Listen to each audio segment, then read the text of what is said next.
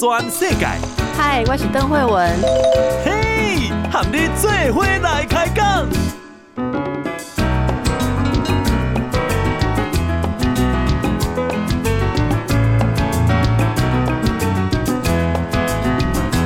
大家好，这是报道全世界，我是邓惠文。阿公就报道全世界，台湾都是全世界内底上宝的一个岛吼。是安怎讲咧？你若是台湾人，你就感觉台湾的生活足方便的吼。诶、只要你不是住在吼山洞、山上或是很偏远的地方啊，其实如果有你卡加欧多拜，其实也是很方便哦。最方便的就是什么？我们的便利商店。台湾人如果出国的话啊，像我以前呃在国外念书啊、工作、生活的时候。最怀念的就是便利商店，因为呢，唔管什么时阵哦，只要你想要滴的物件，呃，当然在想要滴的物件是讲无用吼，随无用无法度的这种紧急的东西，你大概找到一家便利商店，一定可以解决。就算没有你本来想要解决的那个东西，你也都可以找到替代品啦，吼。那这样一个呃，我们习以为常的这个文化，应该就是很好啊，很自然啊。而且大家有没有觉得，像防疫期间，哇，大行大机去便利商店弄也在改过来，连口罩也是去那边啊。现在预约疫苗也可以去那边机台操作哈。我真的以前不知道便利商店可以做这么多的事情，然后越来越发现说那里好棒哦哈。诶，可是竟然哦。我们有一个有远见的学者，而且是年轻学者哦，他写了一个研究，然后变成一本书哦，竟然告诉我们说，这个便利的文化哦，我们要想一想，如果只有无限制的一直依赖、一直滥用它的时候，是我们要付出社会代价哦。那贵社会应该讲台湾的是叫，你要扣税工，那便利商店叫你方便哦，然后。我觉得我们的便利商店都是超人，那个店员都是超人。公安天单有社会代价，哇，这个这么样一个这个那种呃振聋发聩哈，华义工振聋发聩的这样子的一个概念哦。我们今天就来访问作者，作者是我们的张立祥哦。来，那个立祥你好，你邓医师好，是来立祥，呃，开始就小来给你问一下哈。是你，你是安怎？古早捌做便利商店的店员啊，有去受到苦毒，所以心情诶无法度抒发，所以感觉讲便利商店安尼有社会代价嘛？诶，其实也不是，也就是以前就是有一段时间在便利商店工作，那比较直接，当然是后来读了硕士班，那我必须要毕业嘛，所以当然是。必须有一本论文，我必须有一个主题才有办法毕业。对，嗯、那也因为自己那时候就是在便利商店工作，也看到一些觉得哇，我在一个这么方便的商店里面工作，但我竟然是里面那个就是推就是维系大家便利生活一个很重要的角色，这好像蛮有趣的，所以也就变成我后来一个研究的主题。为什么说？便利商店太便利，这个事情有社会代价。所谓社会代价，你想表达的是？其实我以前有时候在大学的时候看书，就会想说，嗯，我们好像都常常在说东西便宜是有它的成，就是它的不好的地方在，譬如说便宜没好货这样的一个说法。但是在便利商店，我好像看不到这种状况，就是我们不太会说啊，这个这一熊红边啊，不要抖，安诺安诺安诺，就是没有这种的说法，好像。便利永远都是好事，没有人会为了这个做一些牺牲，对，所以我觉得，哎，那便利一定出了什么问题，一定是有人在这背后默默的扛着它，或者是为我们做一些比较就是剧烈壮大的牺牲之类的，所以才会想看这个主题。那这个剧烈壮大的牺牲指的应该是在超商工作的人吗？嗯对，其实我觉得在。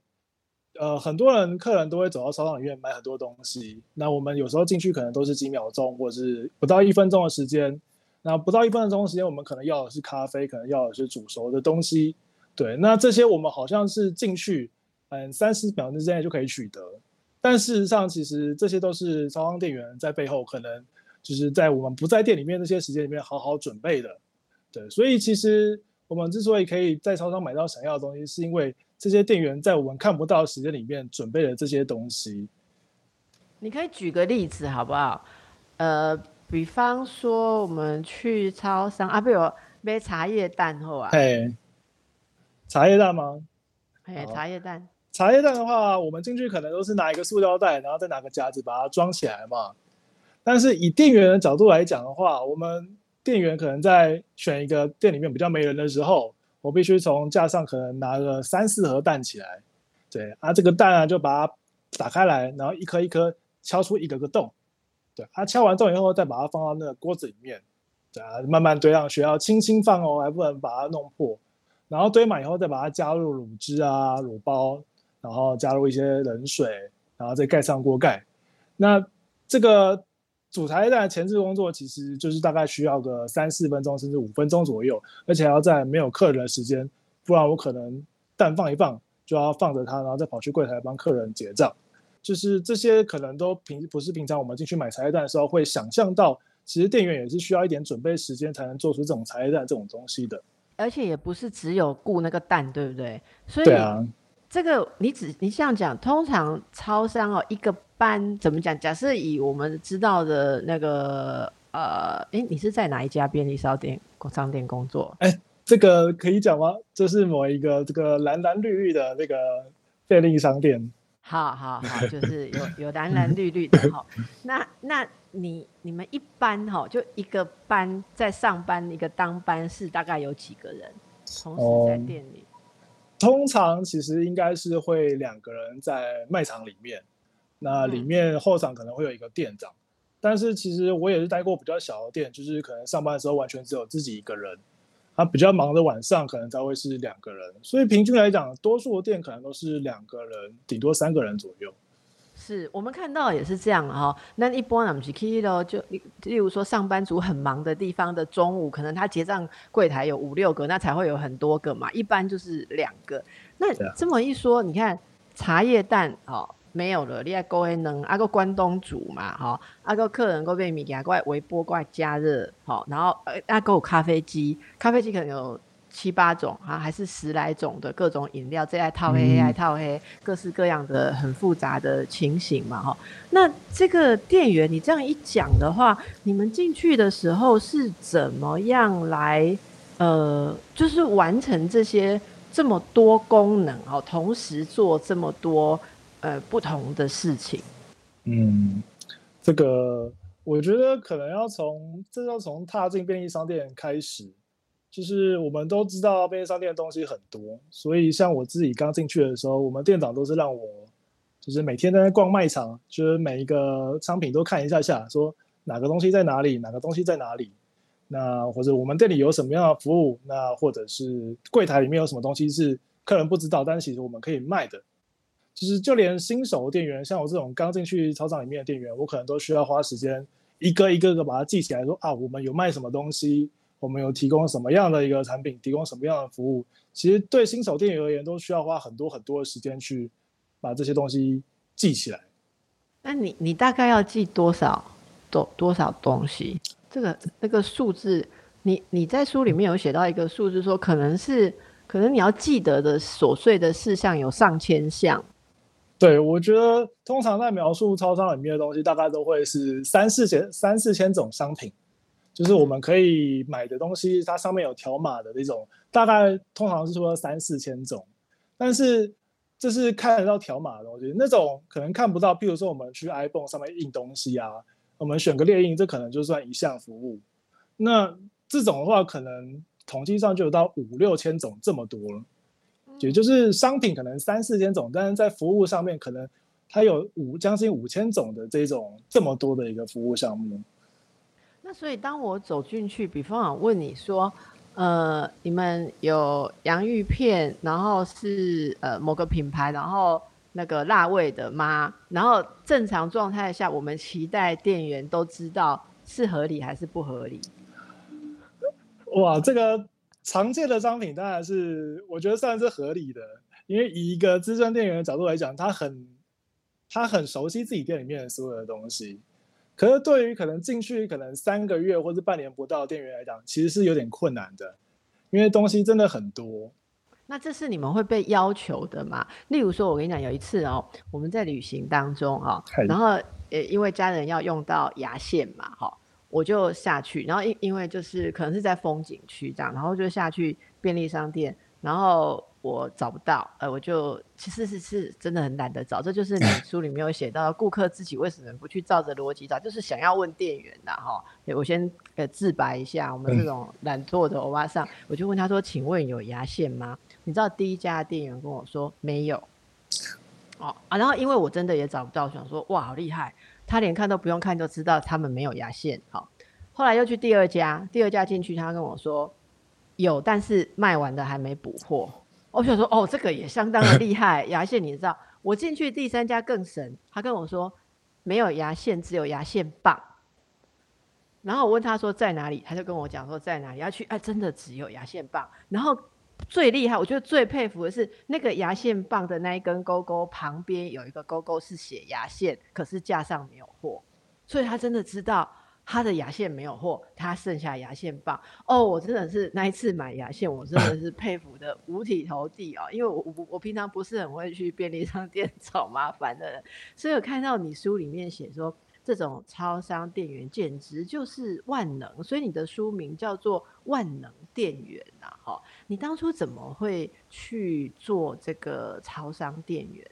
嗯，其实一开始进去超商，我觉得那个原因蛮普通的。就是上了大学以后，因为要赚自己的生活费，要赚自己的钱啊，所以才能吃三餐嘛。那不得已就必须要选一间，呃，也不是选一间，就找一个兼职的工作，可以打工的地方。对，那可以打工的地方，想来想去就觉得，哎，好像超商好像才是最符合我的需求。因为上大学上课时间不固定，那我需要比较就是可以按照自己喜好时间安排上班时间的一个工作。那超商呢，感觉好像是一个不错的地点，加上其实以前在国中毕业的时候也有短暂进去那么一点点时间，可能一两个礼拜这样子。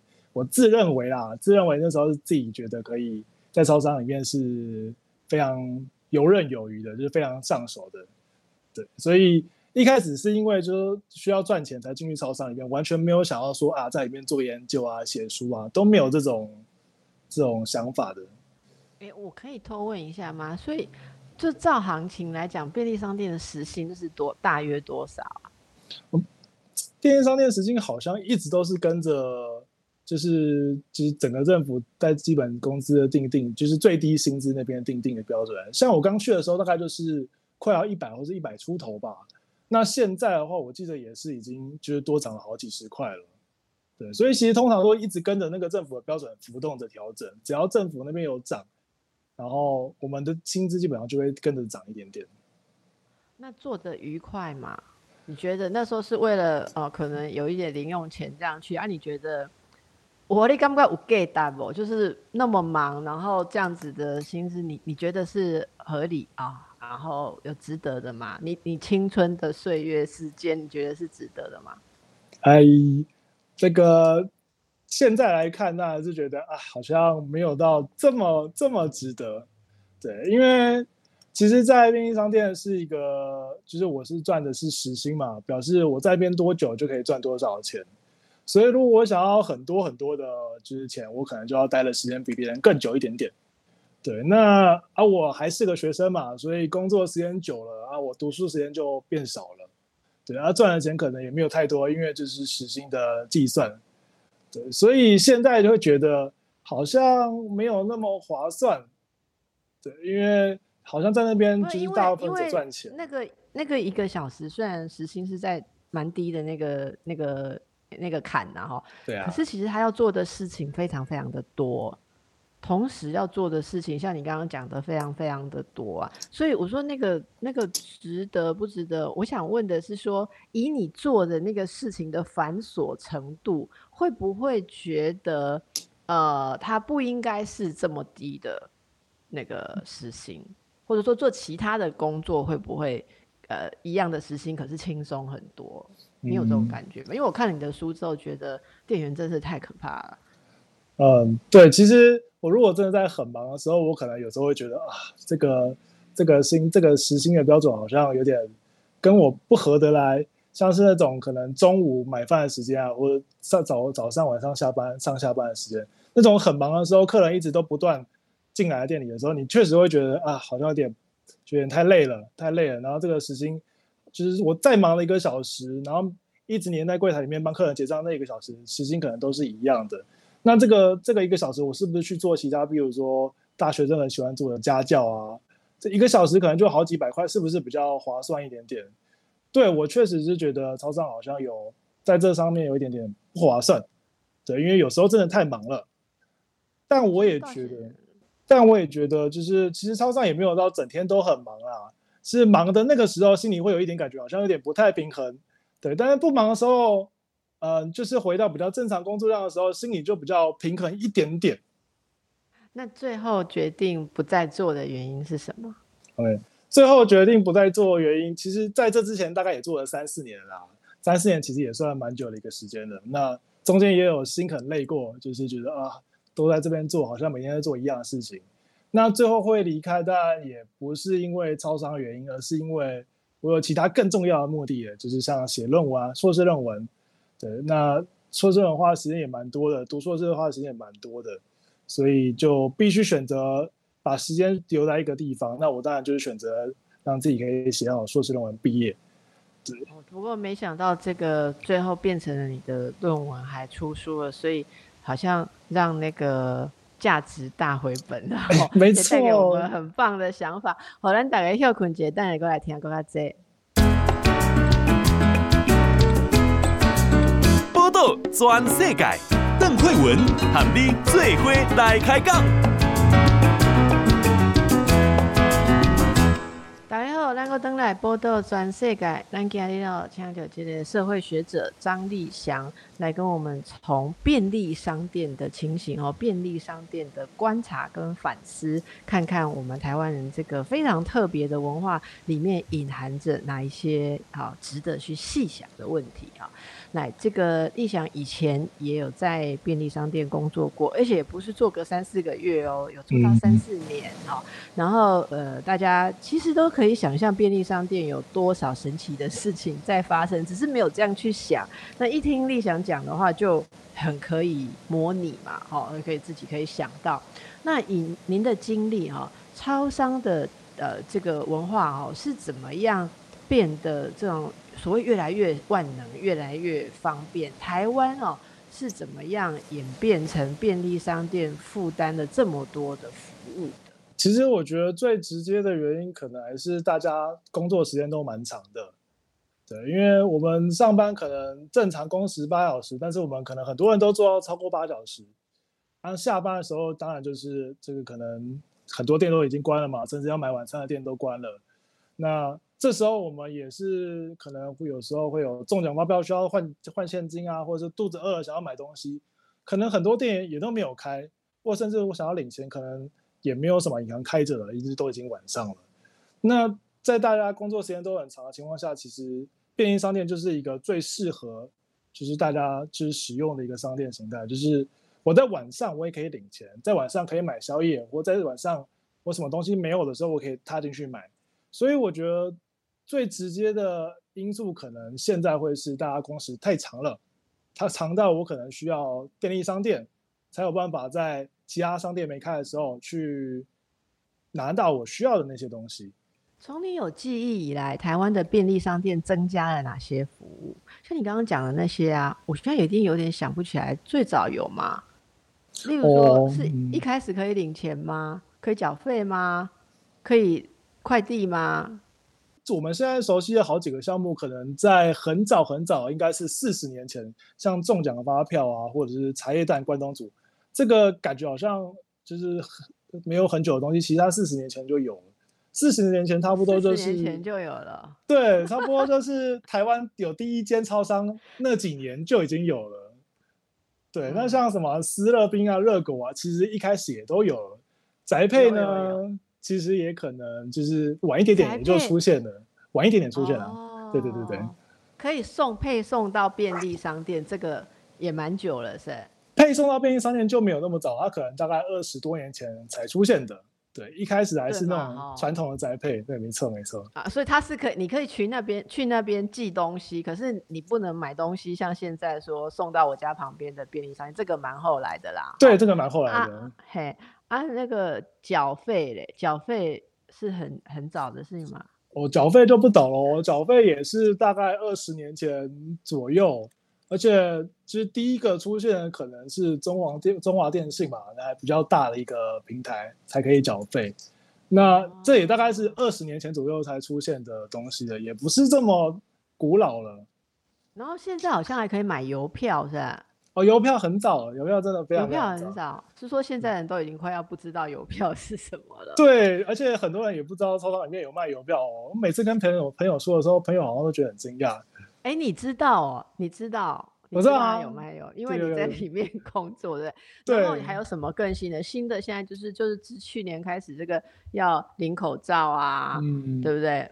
排酒精啊，要要去买酒精啊，哦、对对对，对，对。然后跟防疫相关的各式各样的登记嘛。啊，那还有什么？还有什么是觉得很神奇的服务？哦，我觉得很神奇的，像是双喜临，应该是一直我印象很深刻。我觉得曾经觉得怎么可能出现在便利商店的一个东西了？这个东西，我觉得双喜临可能也差不多是不到十年之内才出现的，它也蛮近。不到十年吗？对，哦、就是现在看到的那一种双喜临机是不到十年的。当然，可能三四年前、三四十年前，可能以前有那种很阳春的机器，可能是有过的。对，但是像现在那么普及，好像没有这么知道。为为什么双喜临机出现在便利商店会让你觉得这个是特别神奇的？哦，因为我觉得台湾人好像也没有到特别四季都爱吃冰，那摆一台双喜临机在里面，意思不就是我春天、夏天、秋天啊，连冬天都要吃冰？好像好像有点不可思议，怎么会选这种方式？结果一出来以后，还发现哇，真的是大卖哎！大卖这样，而且还是这样的口味。啊，我感觉旧萌姐，我一直很好奇，那个超商的那个双喜临机，如果像是冬天寒流比较少人在吃的时候，你们每天去啊加进去的那个料啊，如果那一天没有卖很多啊，来这村的黑起坑来这也在坑龟缸，就是常常会有时候吃那个诶烙赛，是真的吗？哦，不会啦，因为那个有的有时候我都会自己自己自己暗扛起来吃掉。啊，应该这样讲，就是其实那个机器就是每个礼每天和每个礼拜都有固定要清洗的，所以那个东西如果我印象中在以前我还在的时候，一个礼拜没有卖完，它可能都是要丢掉的。对啊，又丢掉，我就觉得很浪费，所以我是会把它全部挤出来，然后放到我自己的盒子里面带回家变成冰淇淋。所以它是会它是会换的，所以它是有一定的这个流程，对不对？对，好。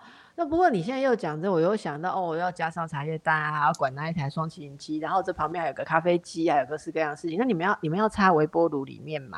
微波炉偶尔还是会插一下，特别是在，但比较常的是在里面微波东西，然后爆掉了，就是有时候会喷一些汤汁出来啊，然后可能就要擦一擦。嗯、但平常的话，可能也是固定都是半夜的时候会有专专门的人，就是附近做整间店的打扫。哦，打扫他会去注掉这些，不过也真的是非常多、非常琐碎。然后，这个立想在书这个《万能电源》这本书里面有写到一句话，我看了觉得哎，非常发人深省。他说，嗯，现在的这个劳工啊，或者就以电源来讲哦。呃，也许没有像以前那样说说那么样死板的一个口令一个动作，可是这并不代表他们的自主性更高，而是说在很多的标准化流程里面啊、哦，其实你还要处理多重任务，就就你有你的任务非常的多重，这就是我们刚刚很轻松在聊的哈、哦，同时要做的事情很多，这叫多重任务，多工处理，嗯、然后每一个事情其实看起来。你也不是能够自己决定要怎么做，它都有标准化流程。像我要第几双麒麟哦，你爱问啥，爱从啥，爱按怎读好不好？爱谁归零都一样嘛。啊，那谁歪起要怎么处理，对不对？弄坏的要怎么处理？啊，如果客人舔了一口才说口味要换，要怎么处理？我想那个都有流程嘛，哈。这个过程当中，其实你书里有写到一些，我觉得蛮蛮感性的部分。你说你觉得并不是你在。呃，处理事情，而是你在很多的机器跟东西里面，他们在叫你，然后你是一个协调者，哦，而不是一个主控者，这是什么意思？OK，其实我觉得这个让我印象很深刻，就是举个例子，像是可能便利商店都买得到番薯，那番薯我需要烤它，我可能洗一洗，然后放到烤烤炉里面。那你有洗哈？你真的有洗哈？有洗，虽然有的时候不洗比较香，但是可能还是要洗一下。对，但是洗一洗放进去烤的时候，它可能就时间到就会哔哔哔嘛。那哔哔哔后再把它翻面，再哔一次，就是两面都要烘烤。可是有时候就就是应该说这个地瓜好了，它会哔哔哔叫我说啊，它好了，我要去把它拿出来。就是看起来是这样的意思，但其实底下有一种啊，你不把我拿出来，我待会就烤焦给你看。所以其实我也常常因为这样，就是他哔哔哔我没有注意到。然后就放着它烤焦，然后整间店就是偷偷是炭味，对。所以其实有时候我常常觉得机器好像我不是在操作那些机器，我不是在用番薯机烤番薯，我是被他推着走了。他哔哔哔叫我去做什么事，我就要去过去拿起来，就是被他命令说我要做这件事情，或者是可能大家也很常用微波炉，就是微波炉逼了以后，我就要把它拿出来嘛。它不拿出来的话，就微波炉会过一段时间会会再逼一次。啊、客人可能也会逼我啊，我说啊，我的东西好了，你怎么没有帮我拿出来？所以其实常常是被这个机器推着，当然可能另外一边也是被客人推着，两边一直推着我在走的。那在这样子的呃磨练呐哈之下，其实你看有那么多的人都做得到，好说就是说，你看超商有多少，有多少店员都可以同时处理这个事情，而且当一个品牌，一个超商的连锁品牌，他们推出一种新的服务，其他家就马上跟进，不然没有办法竞争哦。嗯、啊，这样子当然是说如果。对上班的人，去那里上班的人很辛苦啊。可是我们听到现在都觉得说，哇，好方便哦，便利哦。为什么你觉得其中蕴含着社会代价，而且有隐忧呢？一开始是从自己上班的时候体会。我每次下班以后都觉得，哦，今天好累哦。可是我觉得我下班以后的时间好像什么都不能做，这工作好像影响了我很多。那大家都知道，便利商店店员是提供便利给其他人的人嘛。那我这个提供便利给其他的人，我在下班后却累得什么事都不能做，所以有点像是我其实在牺牲自己工作的精力，就是发挥到最大值来让别人可以得到比较好的一个生活，或者是我在工作的时候，因为别人就是我们去便利商店常常会要找一些东西嘛，问店员的时候，我可能就必须放下我手边的工作，然后来专心的回答客人的问题，说，譬如说啊那个东西在哪里呀，或是哎牙线在哪里呀？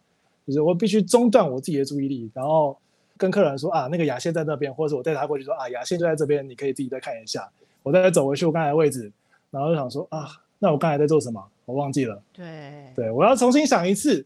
对，所以其实这光是在工作过程中，我就觉得啊，我我好像是那个被剥夺一些精力，或者从工作上有一些牺牲的那个人。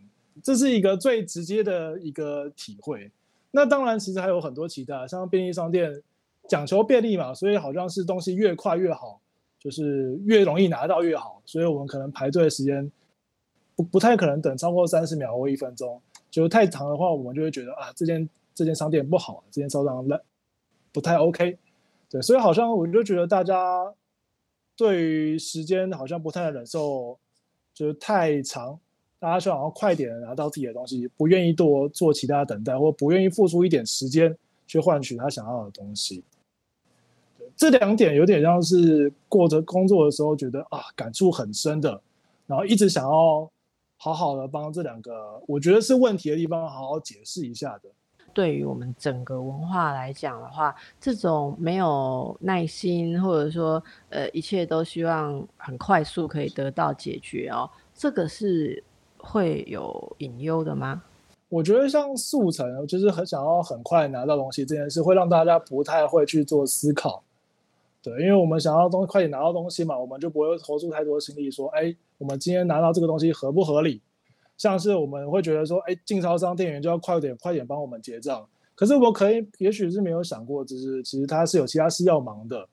我觉得比较大的层面是在讲，可能我们会越来越不能体谅其他人。对，在文化层面，因为我们都想要满足自己的需求，我们想要拿到自己的东西，但不会去在意其他人到底过怎么怎样过着什么样的生活。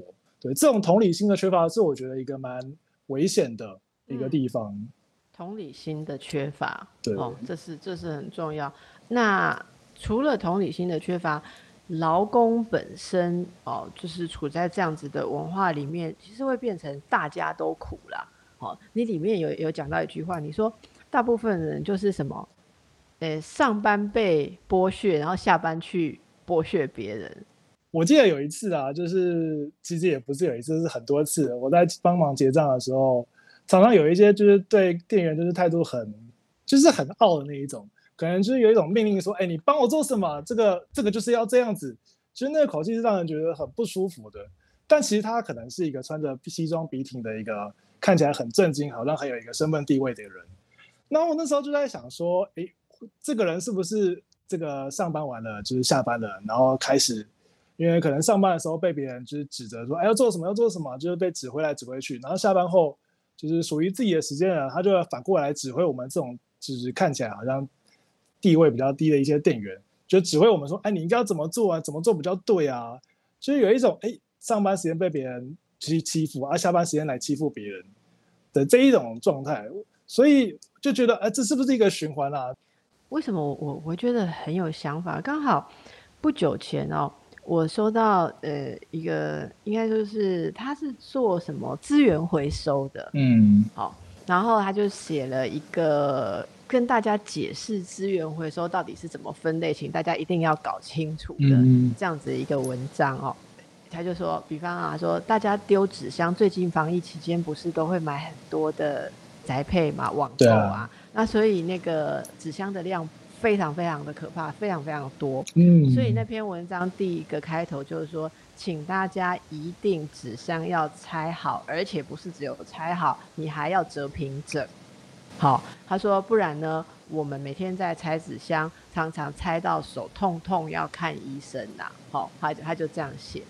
然后呢，在这个呃文章出来的时候，那下面就有人讲说，哎，很你你可以想象嘛，一定有一些人就说啊辛苦啦，然后贴心心啊，爱爱啊，还好有你们。可是一定会有一些人就是说，每个工作每个工作的辛苦啊。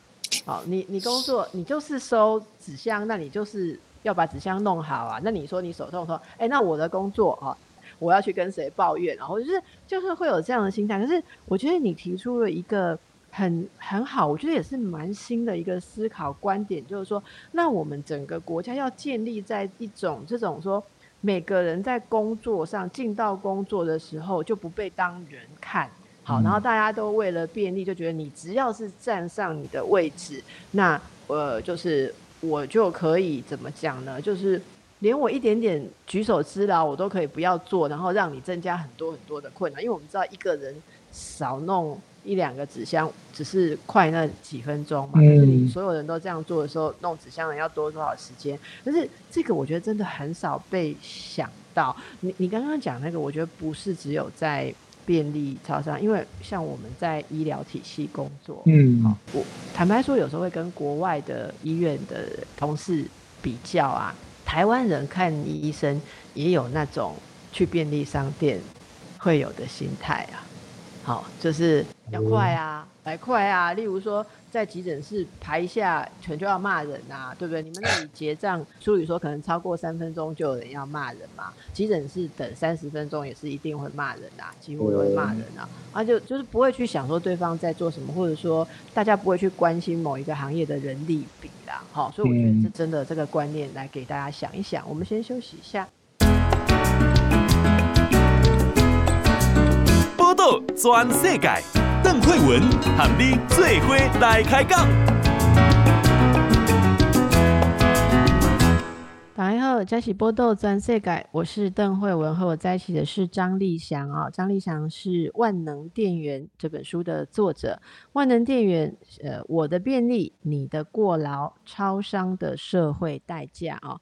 呃，我们刚刚透过这个跟立祥的访谈哦，让大家诶稍微来反思一下哦。那弄机台工的这些服务业哈，就是做服务的人呐、啊，就是应该要贴心嘛哈。那么既然接受服务，务啊，就是我们就可以这个也不要说为所欲为啊，但是就觉得说好像自己在这个消费哦，或者在这个呃行动上面的要求，好像都应该对方要努力的来达成。可是当整个社会无限制的往这个服务至上上面去推进的时候，事实上也有可能让我们的文化是会付出一些一些代价。哈，那这个你也不要太高兴，说今天你活的地方便利超商服务很好，超商都领着很低的，呃，店员都领着很低的薪资，然后无怨无悔的哦，这个服务做到极致，这代表什么？这代表有人愿意这样来上班，那就代表很多很多哦，在我们的职场，在我们这个劳工的这个劳动环境里面，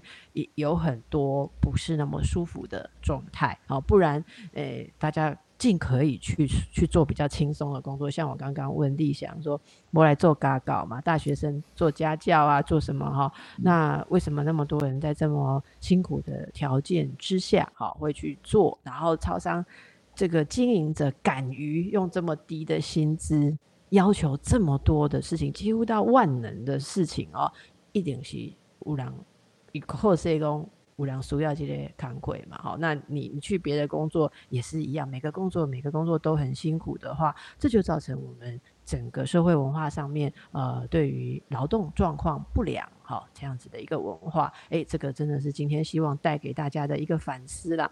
接下来来继续来请教我们张立祥哦，呃。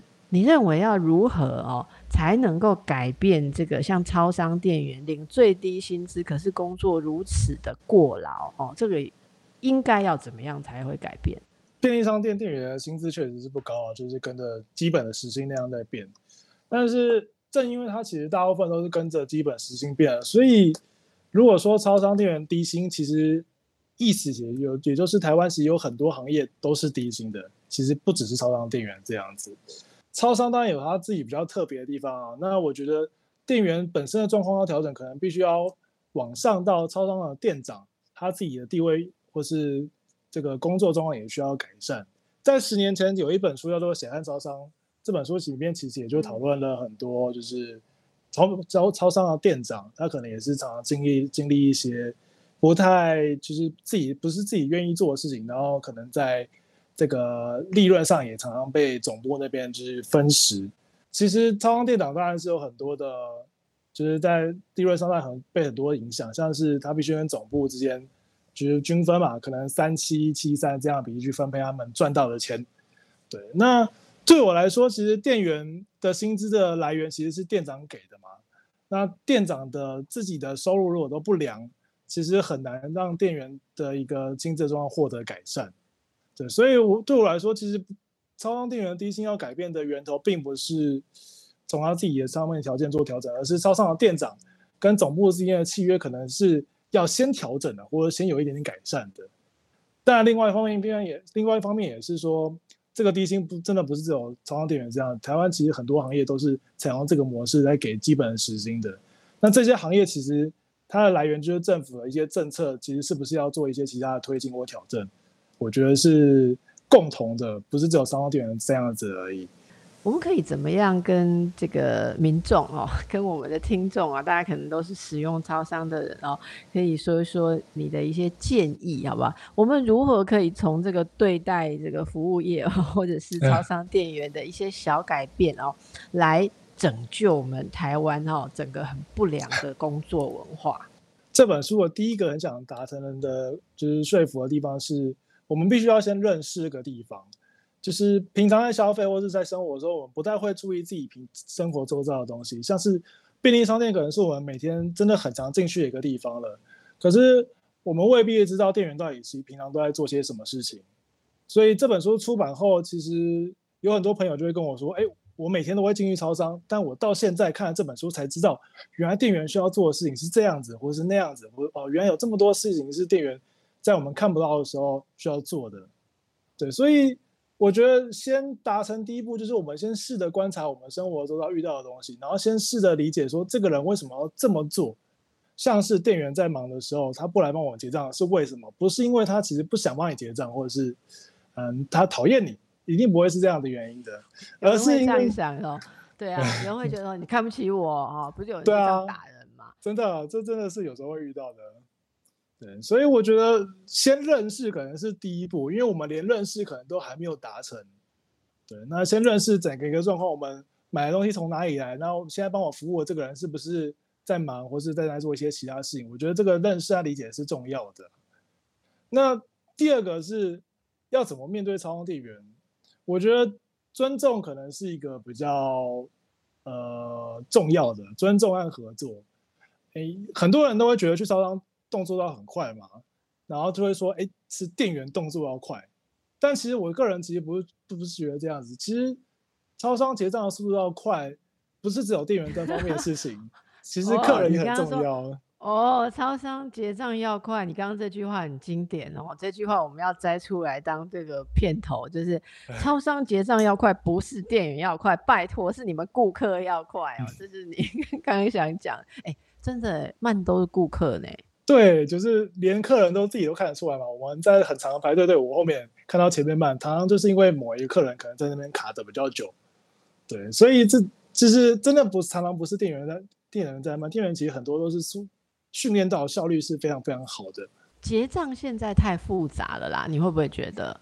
就是付现的啦、刷卡的啦、BU 有卡的啊，然后呃手机支付的啊、嗯、行动支付的啊，好、哦，然后各式各样发票要印不要印啊，要存不要存啊，要手机条码要。我我我觉得我们一定要活得这么复杂嘛？哦，我我其实也常常觉得说，哇，那个。店员在柜台面用那个荧幕，好像就要做到很多东西，然后甚至可能不只是操作啊，就是他连讲话都要。比如说，我都要，我觉得有有时候就很讨厌，就是去结账的时候被问到要不要点数，要不要印发票，或者要不要筷子，那要不要什么什么东西？就他不只是要在柜台那边荧幕上弄很多东西，然后也要讲很多话。那这些话可能有时候我们也都像是我自己就是一个常常去，我就不用印发票。啊，点数我也不用，会员我也不用啊，我就是要手机支付，其他我什么都不用。但是每一次结账就要重复讲一次这些东西，我也是觉得，就是以客人的角度而言，我也是觉得很困扰。那以店员的角度而言，一定也觉得很困扰，因为我要讲一些我不得不讲的事情。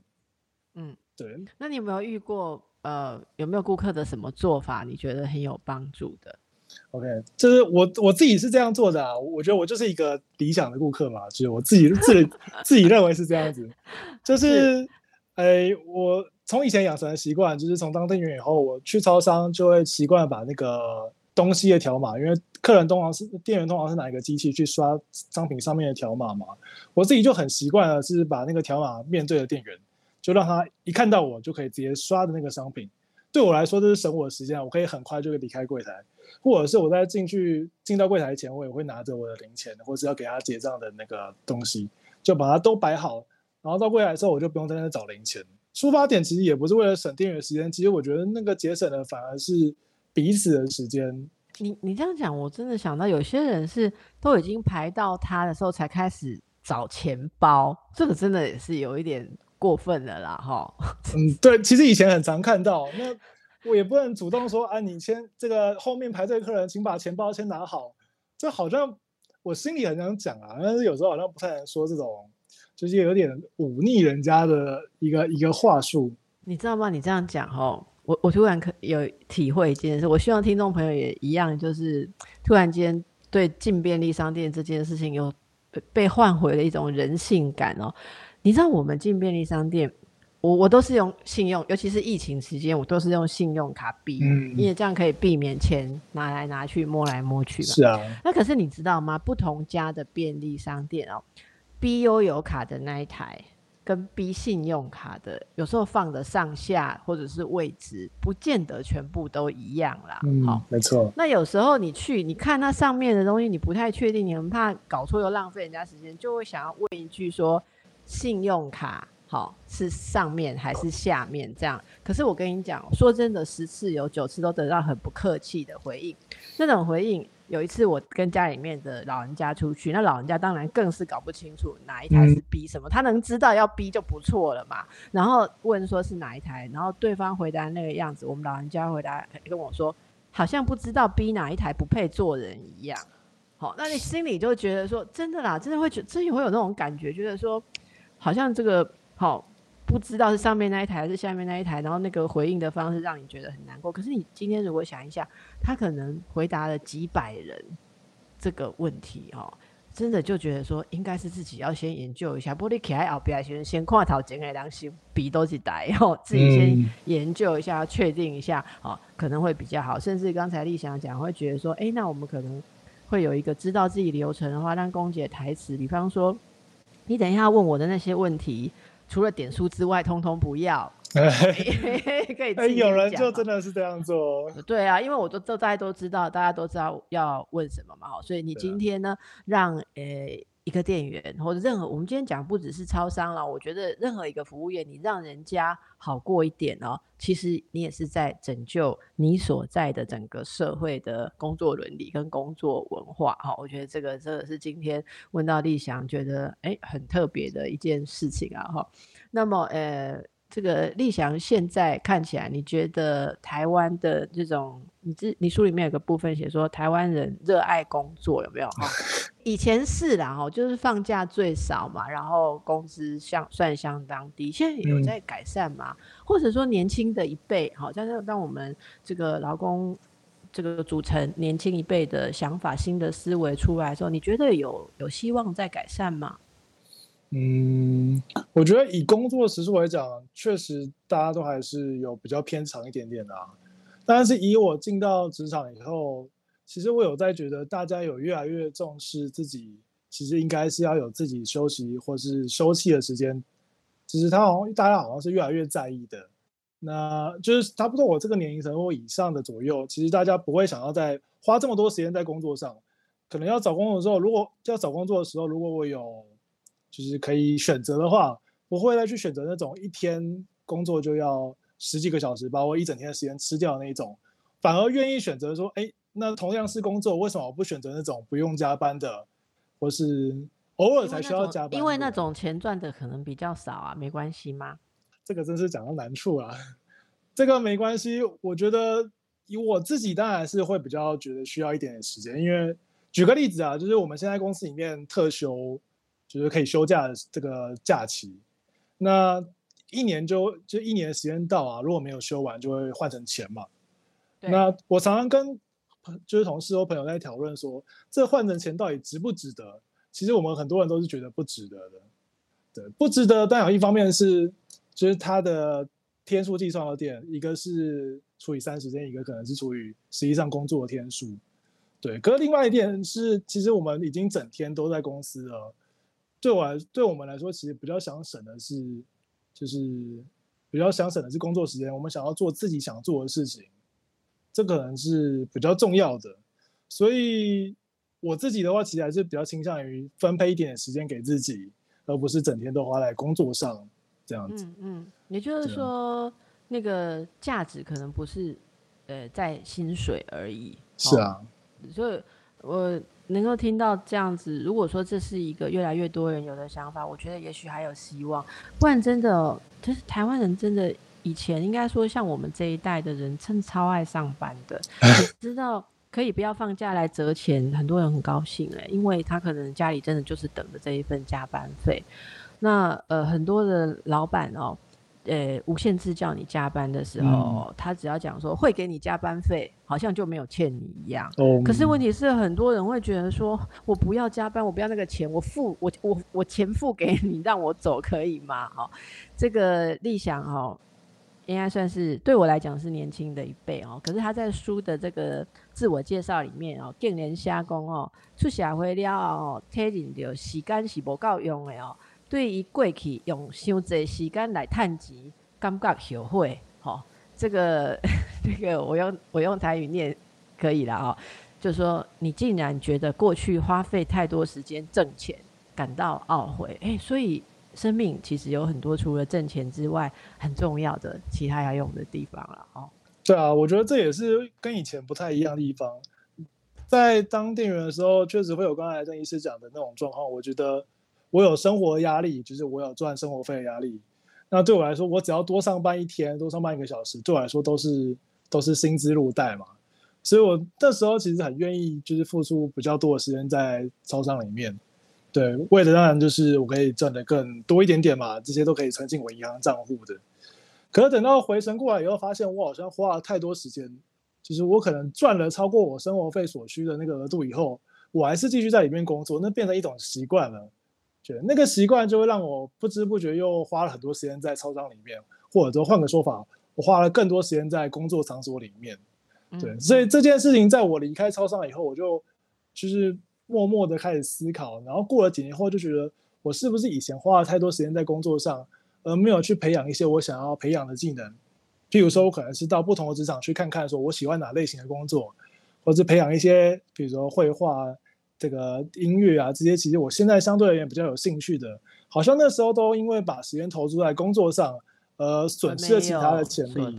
对，你知道吗？我们现在遇到一个很现实的问题，就是节目的时间到了。你看，可见时间有多重要，真的，时间是无价的。